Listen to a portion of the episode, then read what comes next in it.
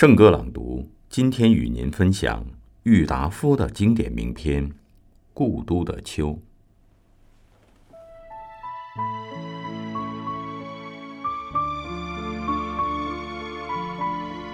秋天，无论在什么地方的秋天，总是好的。可是啊，北国的秋，却特别的来得清，来得静。来的悲凉，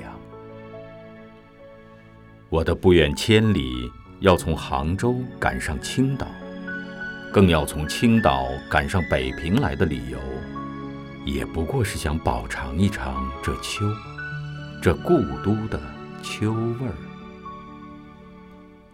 江南秋当然也是有的，但草木凋得慢，空气来得润。天的颜色显得淡，并且又时常多雨而少风。一个人夹在苏州、上海、杭州，或厦门、香港、广州的市民中间，浑浑沌沌地过去，只能感到一点点清凉。秋的味儿、秋的色、秋的意境与姿态，总看不饱，尝不透，赏玩不到十足。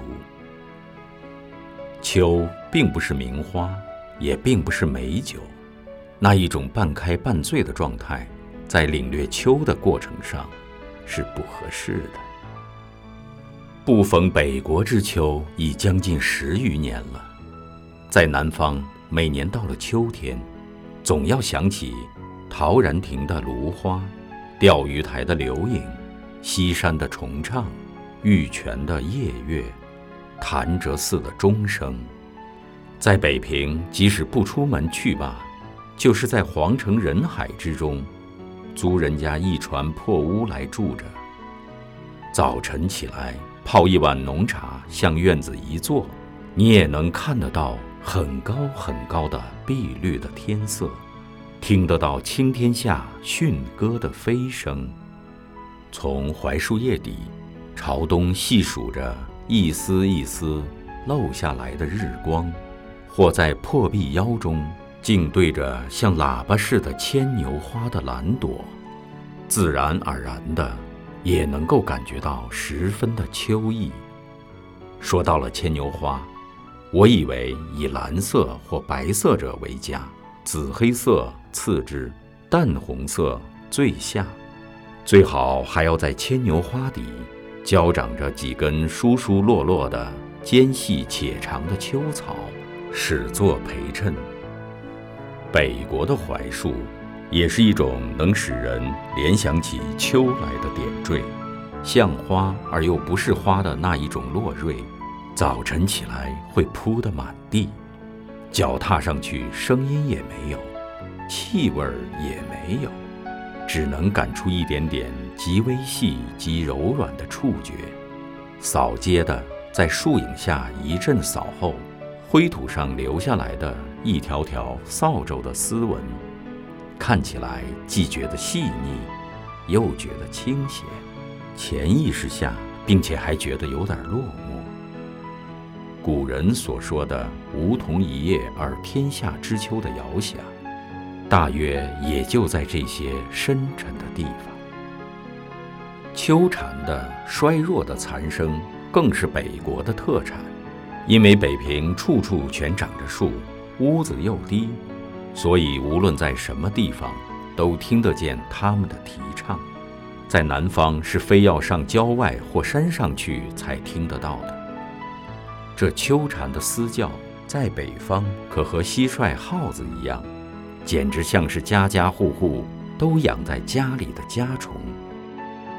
还有秋雨里，北方的秋雨，也似乎比南方的下得齐，下得有味儿，下得更像样。在灰沉沉的天底下，忽而来一阵凉风，便淅沥索落地下起雨来了。一层雨过，云渐渐地卷向了西去。天又晴了，太阳又露出脸来了。着着很厚的青布单衣或夹袄的都市闲人，咬着烟管儿，在雨后的斜桥影里，上桥头树底下去一立，遇见熟人，便会用了缓慢悠闲的声调，微叹着、互打着的说：“哎，天儿啊，可真凉了，可不是吗？一层秋雨一层凉了。”北方人念“镇”字。总老像是“层”字，平平仄仄起来，这念错的奇韵到来的正好。北方的果树到秋天也是一种奇景。第一是枣子树，屋角、墙头、茅房边上、灶房门口，它都会一株株的长大起来，像橄榄又像鸽蛋似的这枣子壳。在小椭圆形的细叶中间，显出淡绿微黄的颜色的时候，正是秋的全盛时期。等枣树叶落，枣子红完，西北风就要起来了。北方便是沙尘灰土的世界，只有这枣子、柿子、葡萄成熟到八九分的七八月之交，是北国的清秋的佳日。是一年之中最好也没有的 Golden Days。有些批评家说，中国的文人学士，尤其是诗人，都带着很浓厚的颓废色彩。所以中国的诗文里，赞颂秋的文字的特别的多。但外国的诗人又何尝不然？我虽则外国诗文念得不多。也不想开出账来，做一篇秋的诗歌散文抄。但你若去一番英德法意等诗人的集子，或各国的诗文的 anthology 来，总能够看到许多关于秋的歌颂与悲题。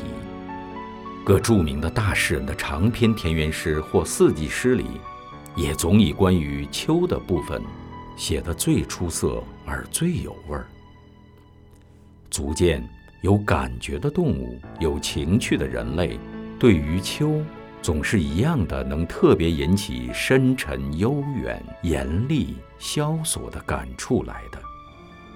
不但是诗人，就是被关闭在牢狱里的囚犯，到了秋天，我想也一定会感到一种不能自已的深情。求之于人，何尝有国别？更何尝有人种阶级的区别呢？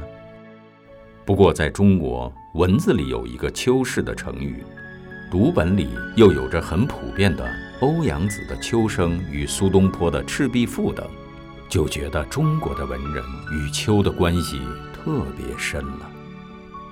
可是这秋的深味儿，尤其是中国的秋的深味儿，非要在北方才感受得到底。南国之秋，当然是也有它的特异的地方的，比如念四桥的明月，钱塘江的秋潮，普陀山的凉雾，荔枝湾的残荷等等。可是，色彩不浓，回味不永。比起北国的秋来，正像是黄酒之与白干，稀饭之与馍馍。鲈鱼之与大蟹，黄犬之与骆驼。秋天，这北国的秋天，若留得住的话，我愿把寿命的三分之二折去，换得一个三分之一的零头。一九三四年八月，在北平。